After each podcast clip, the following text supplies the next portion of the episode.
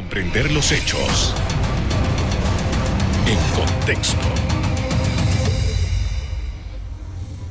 Muy buenas noches, sean todos bienvenidos y ahora para comprender las noticias las pondremos en contexto. En los próximos minutos vamos a ver cómo la industria de Panamá está afrontando la situación de los precios y su volatilidad en todo el mundo. Para ello nos acompaña el presidente del Sindicato de Industriales de Panamá, Luis Frapa. Buenas noches. ¿Qué tal? ¿Cómo estás? Muy bien, gracias. Gracias por aceptar nuestra invitación. ¿Cómo eh, entiendo que se han disparado los precios de las materias primas? ¿Cómo los industriales panameños están mirando y cómo están viviendo esta circunstancia que es producto, por lo menos en este momento en particular, de la guerra en Ucrania? Bueno, eh, hay dos situaciones. Primero hay materias primas que no vamos a conseguir o materiales que vamos a conseguir cerca.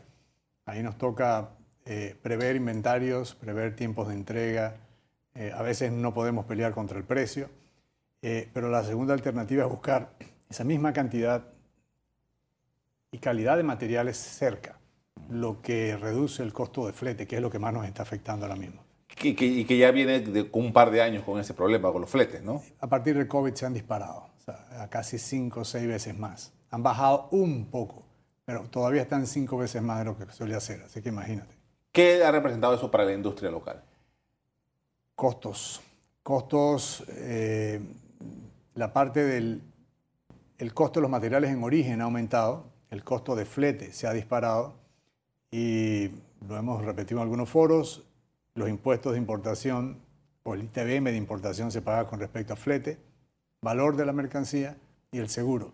Si el seguro y el valor de la mercancía subió, pagamos más impuestos de ITBM, sobre todo a la importación, así que ya, ves cómo es el efecto del aumento dramático de los costos de producción. Y esto lo mismo influye para la industria grande como la industria mediana que, se desarrolla, ¿no? Por supuesto, la industria grande tiene la, característica de sus volúmenes de compra son mayores, por, por, ende tiene mayor maniobrabilidad con respecto a la, a la discusión de precios con sus proveedores.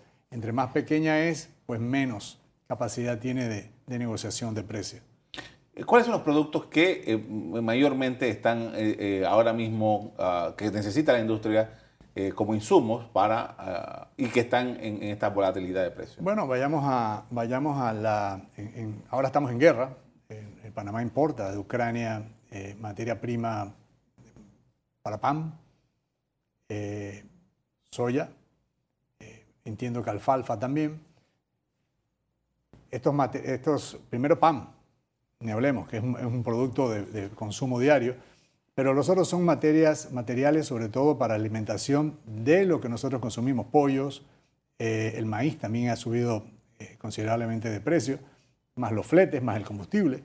Entonces la industria que más se ha afectado es aquella que produce eh, alimentos, pollo, carne. La agroindustria. La agroindustria en general. Pero esto ha afectado a todos. El, el efecto flete, combustible, eh, disponibilidad de materias primas, es básicamente a todos. Usted ha mencionado como cuatro o cinco productos que se generan en, Ucrania y usted mencionaba al principio que había que buscar alternativas más cercanas. Correcto. Eh, no hay muchos productores de trigo por acá, por esta zona, ¿no? Eh, Argentina. Argentina. Es el, más grande que hay. Es el, es el, más grande y el que está sujeto. Ahora se está pidiendo que sea Latinoamérica la que salga a producir, pero eso no se hace de la noche a la mañana tecnología, insumos, eh, poder acercar todos los, los, suministros que requiere la agroindustria para producir, toma tiempo. Y, la capacidad que tenga eh, instalada eh, Argentina, por ejemplo, para, para, suplir esto. Correcto. Eso, ese es uno de los principales, digamos que frenos a que podamos responder o, o Latinoamérica pueda responder a una demanda, pero se hace. Para enfocarnos en eso, en, la harina, que eh, como usted bien dijo, es, de los productos que más se gusta. Aquí todos comemos pan, aquí más que los franceses muchas veces. No, no, sí, sí, es cierto.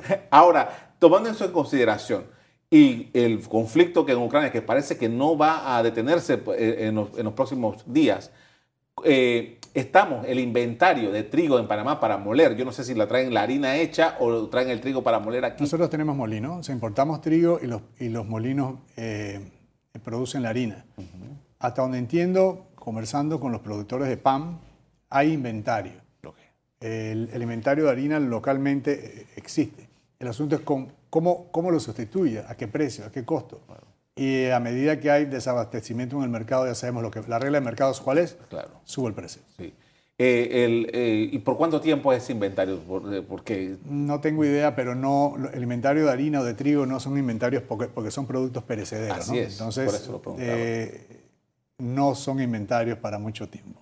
entiendo que también, por ejemplo, para la fabricación de cervezas, también hay un componente importante ahí, ¿no? La, la, cebada, la malta, por lo menos una de las, de las cervecerías ya indicó que ha conseguido un suministro con un leve incremento de precios en Colombia, lo que pareciera que no hay un problema eh, desde el punto de vista de, cerveza. no, no, no, va a haber problema. Ni incremento de precios, se, estima que tampoco incrementos de precios. Bien, esto es lo que los propios industriales, las propias empresas están, están viendo cómo se, se arreglan dentro de la situación. Pero más allá de eso, ¿qué conversaciones, qué cosas se han estado hablando a nivel país para, para afrontar esta situación? Bueno, eh, una de las, digamos que una de las, eh, digamos, no ventajas, pero beneficios que ha dado esto es que nos conversamos entre nosotros, incluso nos conversamos entre competencias. Porque eh, a veces si no tienes, el otro te suministra. hay una, si tienes una fuente de, suministro, se, se comparte. evidentemente estamos entrando a un nivel adicional de eficiencia para poder eh, corregir las mermas, o sea, llevar, llevar al máximo la capacidad que nosotros tenemos para poder aprovechar los recursos que se tienen. Porque no, importa con quién hables, qué rubro, en, el caso de la industria, eh, puedas hablar. Todo el mundo tiene contenedores en sitio que no pueden ser transportados porque, por ejemplo, Estados Unidos tiene una crisis de camiones, una crisis de espacio en los barcos. Entonces, a veces existe la materia prima, pero no, no tienes confiabilidad en que levanten la carga y te la entreguen. Eso es eh, eh, pan nuestro de cada día hoy. Claro, eh, y eso, el hecho de que Panamá sea un mercado tan pequeño, que no hay, para mover un barco hacia Panamá, realmente debería venir con algo más. Por supuesto, pero nosotros tenemos, nosotros tenemos la, ventaja que en este país se mueven 8 millones de contenedores al año. O sea, hay movimiento de contenedores. Hay una, hay una crisis a nivel mundial con la cantidad de contenedores que hay disponibles para poder mover mercancía, producto de COVID.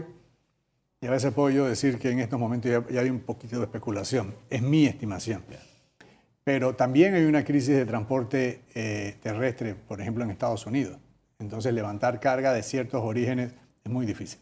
Con esto vamos a hacer una primera pausa para comerciales. Al regreso seguimos hablando sobre cómo los industriales de Panamá están afrontando la situación por la cual está atravesando el mundo. Ya regresamos.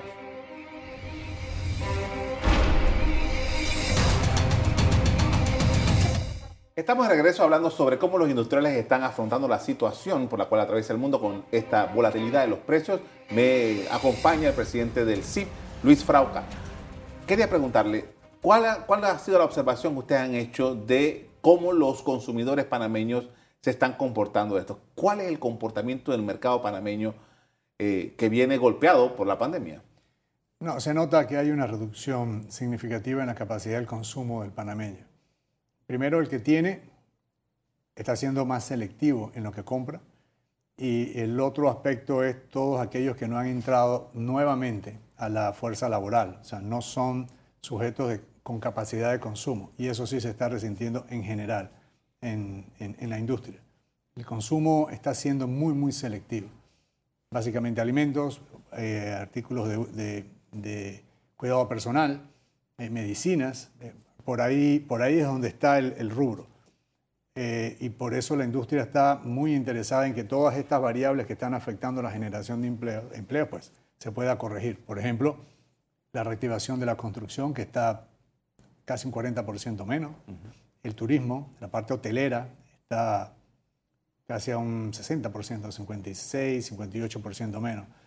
Esas dos actividades, una genera para la industria eh, aumento en la producción de aquellos insumos que son construcción, cemento, acero, eh, eh, tuberías, por ejemplo, pero también es una gran fuente de trabajo que genera que haya consumo en la calle. Y por la segunda, el segundo sector, y muy importante, es la actividad turística, porque la industria de alimentos y bebidas, eh, productos de limpieza, adicional a esa gran masa de, personas que están laborando, recibiendo un, salario, pues mueven el consumo y eventualmente mueven el comercio y la industria. Ahora, eh, interesante esta descripción que usted hace, porque además me lleva a la pregunta de que, ok, la producción, o sea, eh, eh, la industria ha mermado la, producción de, sí, productos. Sí. Y, en algunos rubros definitivamente ha mermado, pero en algunos rubros, por ejemplo, la parte avícola, por ejemplo, se ha, se ha mantenido un poco abajo, pero es lo que consume el panameño. Hablemos de grano, arroz, eso es lo que consume el panameño, eh, frijoles, eh, carne, legumbres. Pero ciertamente eh, nosotros tenemos aproximadamente, debemos poder lograr a corto plazo, poder traer 200.000 panameños que no tienen trabajo y volver a, insertarlos en el mercado laboral. E, es, eso, es lo, eso es lo que necesitamos, generar empleo. Y en la industria, la, situación del empleo interno en, la industria, ¿cómo está después de la pandemia? El último, el, último dato de los últimos dos meses, no, no, no, no, lo tenemos, probablemente lo tenemos a principios, a mediados de abril del primer trimestre, pero nosotros salimos de una, en 2019 entramos a pandemia con 145 mil empleos y aproximadamente a finales del año pasado teníamos unos 129 mil, 130 mil. O sea, todavía tenemos que cruzar el, umbral del 2019 y comenzar a generar nuevos empleos. Ahora mismo es un asunto de recuperación. Y, en esta recuperación, y tomando en consideración lo que, lo que estábamos hablando acerca del de el comportamiento, de, o los, más bien los efectos inmediatos que ha tenido la guerra, eh, ¿todavía no estamos en una situación de escasez o sí? No, yo diría que, que no. Eh, yo, este país escasea de las cosas que realmente probablemente no necesitamos. Eh, en 2019, importaciones en general. 2019 a finales de 2021, estamos hablando de 5 mil millones de dólares menos en importaciones. Eso significa que aquellos bienes que comprábamos con mucha facilidad aquí en Panamá no están, pero como se ha reducido, incluso en el caso nuestro, la producción industrial, pues eso tuvo un efecto también en la importación de materia prima y materiales que, se requiere en la industria. ¿no? Eh, eh, importante porque evidentemente 5 mil millones de dólares en importaciones menos implica que el gobierno ha tenido menos ingresos por impuestos de importación, por ITBM por importación, entonces ahí, hay, ahí puedes medir cómo están los estados no solo de las finanzas y economías de la parte sector privado, sino también del gobierno. ¿no? En, la industria necesita, parte de las cosas que necesita la industria es combustible, eh, quiero decir, gasolina, diésel, gas y electricidad. Esos tres rubros son eh, eh, fundamentales. ¿Cómo les está yendo con eso? Bueno, la energía eléctrica tuvo un aumento este año, ¿no? seguimos siendo una de las energías más caras, ¿no? Esto se está moviendo, la matriz eléctrica se está moviendo a que, digamos, dos o tres años vamos a tener una disminución. Eso esperamos. Parece que todo lo que cuesta más nunca termina contando menos, pero tenemos la esperanza que así va a ser.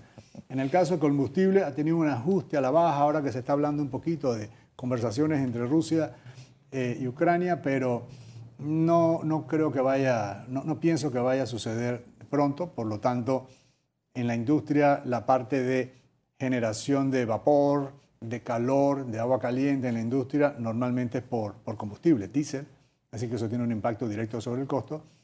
Los costos de distribución de alimentos también, es combustible, camiones.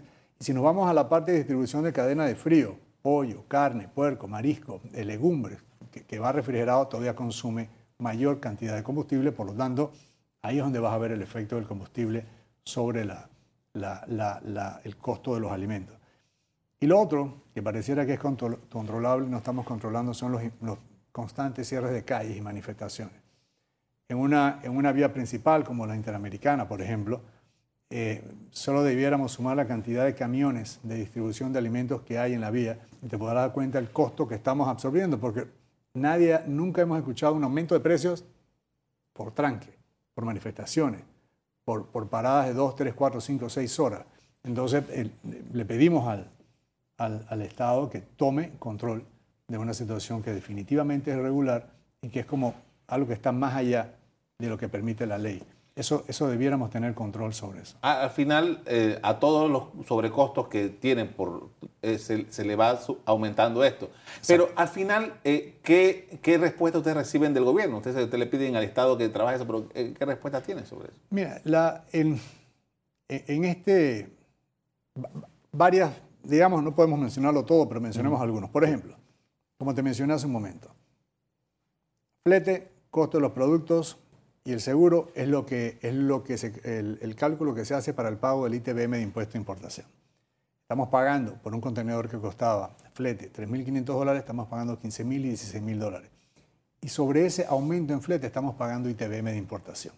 Nosotros hemos solicitado al gobierno ponerle un techo a ese flete a la hora del cálculo del pago de ITBM de importación.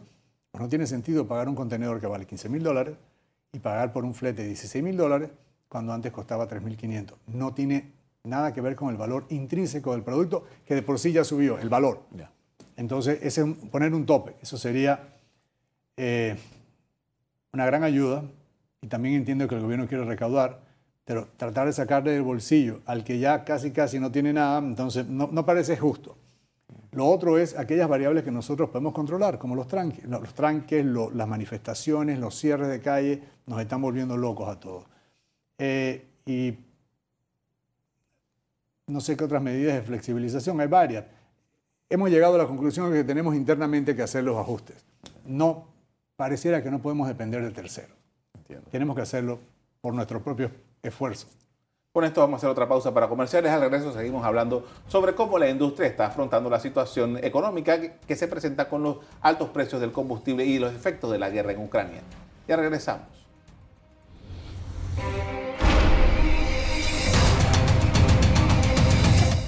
Estamos de regreso con el presidente del Sindicato de Industriales de Panamá, hablando sobre cómo los industriales del país están viendo y están viviendo también la situación esta de la guerra con Ucrania y los efectos de los precios.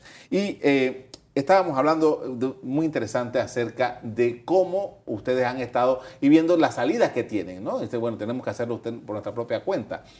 Pero he visto, por ejemplo, que la industria panameña tuvo un año muy bueno en exportaciones. Eh, dentro de todo, eh, después de la pandemia, eh, lograron las, las, los, los, que trabajan en la industria del país colocar sus productos bien en el mercado. Sí, eh, tenemos que tomar en cuenta que cualquier efecto mínimo en, las economías alrededor de nosotros tuvo, si en nosotros tuvo un impacto, en las economías más grandes tuvo un impacto mayor. los exportadores aprovecharon esa oportunidad para colocar productos que normalmente en, mercado competitivo hubiera sido tal vez más difícil, pero lo hicieron bien. Aprovecharon la oportunidad y abrieron ese canal. De la misma forma que nosotros internamente en, medio de la pandemia pudimos producir alimentos y, elementos preparados y de, agro, agroindustria e industria para cubrir las necesidades del país. Por lo menos probamos que eso se puede hacer. Eh, sin aumentar precios y manteniendo la cantidad y la calidad de los productos. Eh, las exportaciones no solo de, los productos tradicionales, sino también zonas francas. Tuvieron un, repunte de arriba de los mil millones de dólares. Así que definitivamente fue un, fue un buen año para los exportadores y esperamos que no solo sostenerlo, sino aumentarlo este año. Justamente por ahí va mi siguiente pregunta, porque dado las circunstancias de, que han motivado este programa con usted, quería saber si eh, todavía esas proyecciones se mantenían. Sí, se mantienen las proyecciones de crecimiento del sindicato industriales, que para este año, si mal no recuerdo, son 7%. Eh, tenemos, una, tenemos una guerra que no la habíamos contemplado a finales del año pasado, un aumento de combustible, producto de esa guerra que tampoco lo, teníamos contemplado, pero... Eh, las perspectivas son positivas. Eh, la, industria, específicamente la industria, tiene eh, programadas inversiones por una encuesta que hicimos importante, por cientos de millones de dólares. Eh, requerimos es acelerar los procesos, por parte sobre todo permisos de construcción, estudios de impacto ambiental. De nuevo el gobierno. Bombero. Sí, es que el gobierno es un facilitador.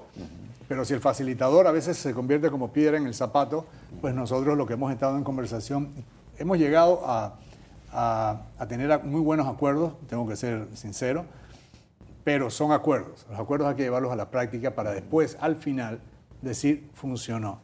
El acuerdo por sí solo o llegar, llegar nosotros a establecer un plan no deja de ser solo un plan. Cuando el plan se ejecuta y funciona, llegamos al, final con, con, consecuencias positivas, nos podemos dar la mano. Más, fuera de eso, todo lo demás pareciera ser eh, fiesta. Inversión en tecnología, porque muchas de estas cosas son posibles cuando la industria se ha modernizado y tiene la tecnología importante que le permita competir, sobre todo en el campo exterior.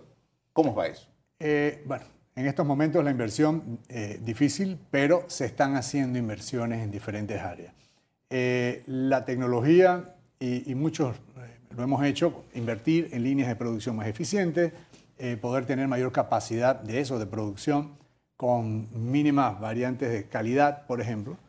Eh, eso se está haciendo y como te, como te dije hace un momento, pues de la, de la encuesta esa que hicimos entre miembros y no miembros del sindicato de industriales, pues vimos una, un importante monto de inversiones eh, que todos se quejaron que la parte de trámites, documentación, permiso, es la, la más difícil de solventar, pero estamos asumiendo y creo que estamos trabajando en eso con el gobierno para que eso sea, sean facilitadores. En estos días el gobierno estaba ah, eh, aproximándose a Estados Unidos para, para advertirle sobre el, TPC con Estados Unidos. Panamá quiere renegociar. ¿Cuál es la condición que ustedes ven en esto de eh, las importaciones versus las posibilidades del mercado de, los industriales para atender el mercado y también para exportar? Mira, es, muy, es muy difícil evaluar, en este caso si son peras con manzanas. Eh, Estados Unidos tiene una serie de, subsidios al agro muy fuerte. Acá no tanto. Acá casi no. Acá son, normalmente son paliativos. Entonces, bajo, esa, bajo esas eh, eh, premisas y las economías de escala que son completamente diferentes, definitivamente vamos a tener un efecto.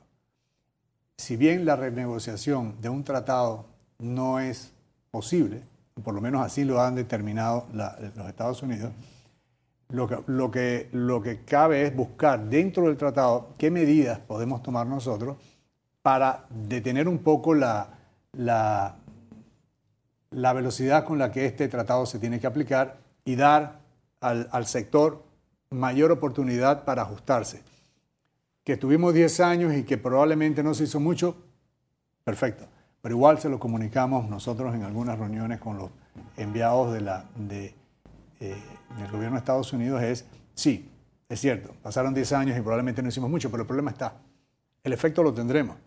Entonces, ¿qué podemos hacer nosotros para dar un espacio de tiempo para poder que real, realmente podamos hacerlo y que nosotros mismos planteemos el programa de adecuación? Entiendo. Eh, por ahí mismo, porque entonces un poco la idea también sería que nosotros los consumidores panameños pudiéramos abrazar a los productos nuestros que se fabrican aquí, que, que fabrican nuestros compatriotas. Y entiendo que hay una campaña de sindicatos industriales que tiene que ver con eso, consumiendo lo hecho acá, pones a andar Panamá. Correcto, es Sindicato Industriales, la Asociación de Exportadores APEX, eh, y sí, somos, nosotros. Eh, no solo los productos.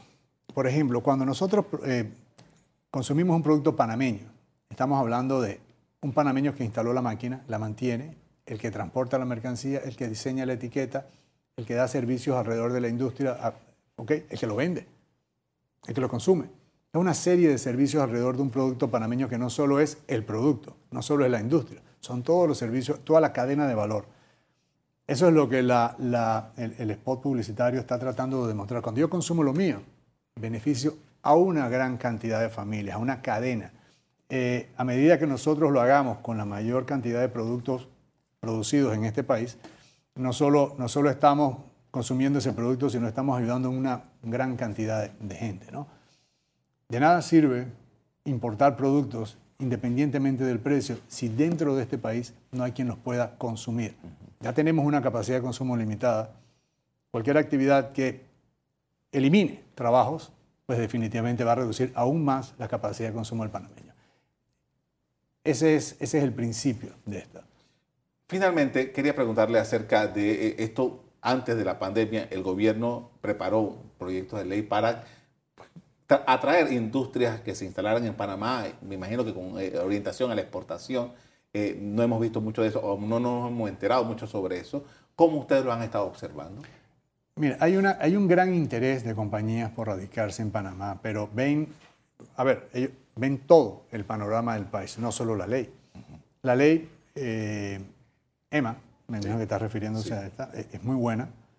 Eh, y las empresas, sobre todo multinacionales, ven todos los, los, ingredientes, todas las variables para poder establecerse en el país. Eh, seguridad jurídica, tramitología, eh, capacidad, o sea, gente que pueda eh, hacerse cargo de industria de alta tecnología, por ejemplo. si tenemos personal en todas las áreas, logística, costo logístico, dónde me ubico, capacidad de, de, poder tener energía incluso redundante. Si se va una línea, arranca la otra. Ya sabemos que en ciertas áreas del país eso no existe. Entonces, es de una mesa que tiene que tener bien puestas sus patas. Y los inversionistas no solo vemos la mesa, también vemos las patas, claro. Le agradezco mucho por habernos acompañado esta noche para hablar de estos temas, muy amable. Gracias. A usted también le doy las gracias por haber estado en sintonía de este programa. Los invito para que mañana sigan con nosotros. Buenas noches.